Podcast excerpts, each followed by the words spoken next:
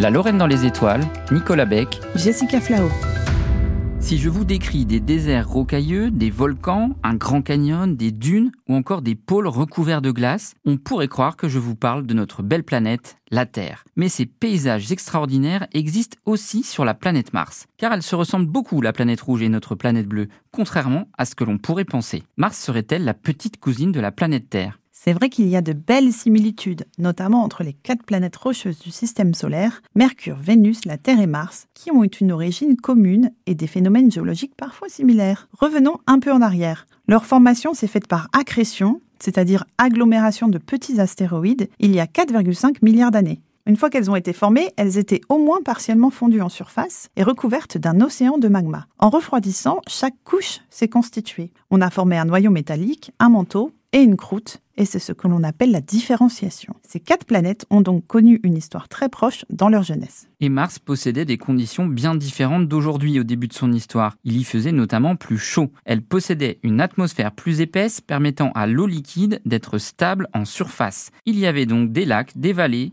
des océans même, comme sur Terre. Et cela a duré plusieurs centaines de millions d'années. À la même époque, sur Terre, la vie avait déjà fait son apparition.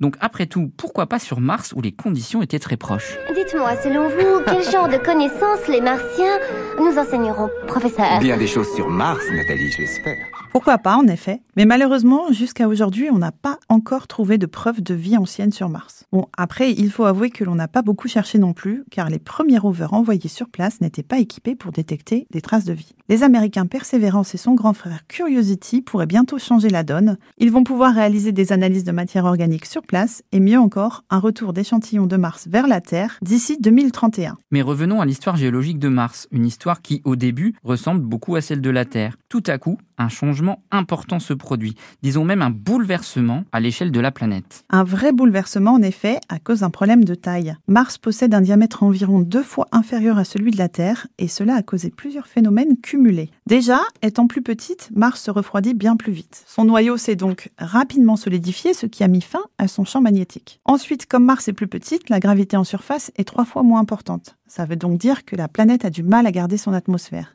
Depuis des milliards d'années, les gaz de son atmosphère s'échappent en permanence vers l'espace. Et Mars ne connaît pas de tectonique des plaques. Sa surface, contrairement à ce qui se passe sur Terre, ne se renouvelle pas.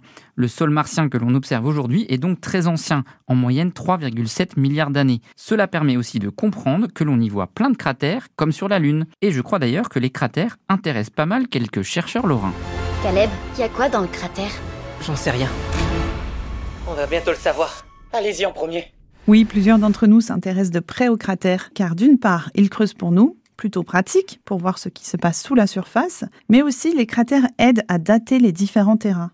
C'est simple, plus une surface est ancienne, plus elle a été exposée au bombardement par des météorites et plus elle aura de cratères d'impact. Et il n'y a pas que les cratères qui aident à comprendre son passé. Mars possède aussi d'anciennes rivières qui ont incisé la surface et un grand canyon qui correspond à la plus grande faille du système solaire. Ce grand canyon qui s'appelle Valles Marineris en l'honneur de la sonde Mariner 9 qu'il a découvert. Cette impressionnante cicatrice martienne est une faille qui mesure 4000 km de long et 10 km de profondeur. Et question record, Mars en détient aussi un autre, celui du plus haut sommet de notre système solaire, avec ses 26 km de haut, le volcan Olympus Mons est le plus gros, le plus impressionnant que l'on connaisse. Alors si elle reste fascinante, Mars n'est pas non plus un petit coin de paradis, une température moyenne de moins 63 degrés, une atmosphère sans oxygène et des tempêtes de poussière. Au lieu de préparer votre prochain voyage là-bas, je vous invite plutôt à regarder Mars dans le ciel nocturne.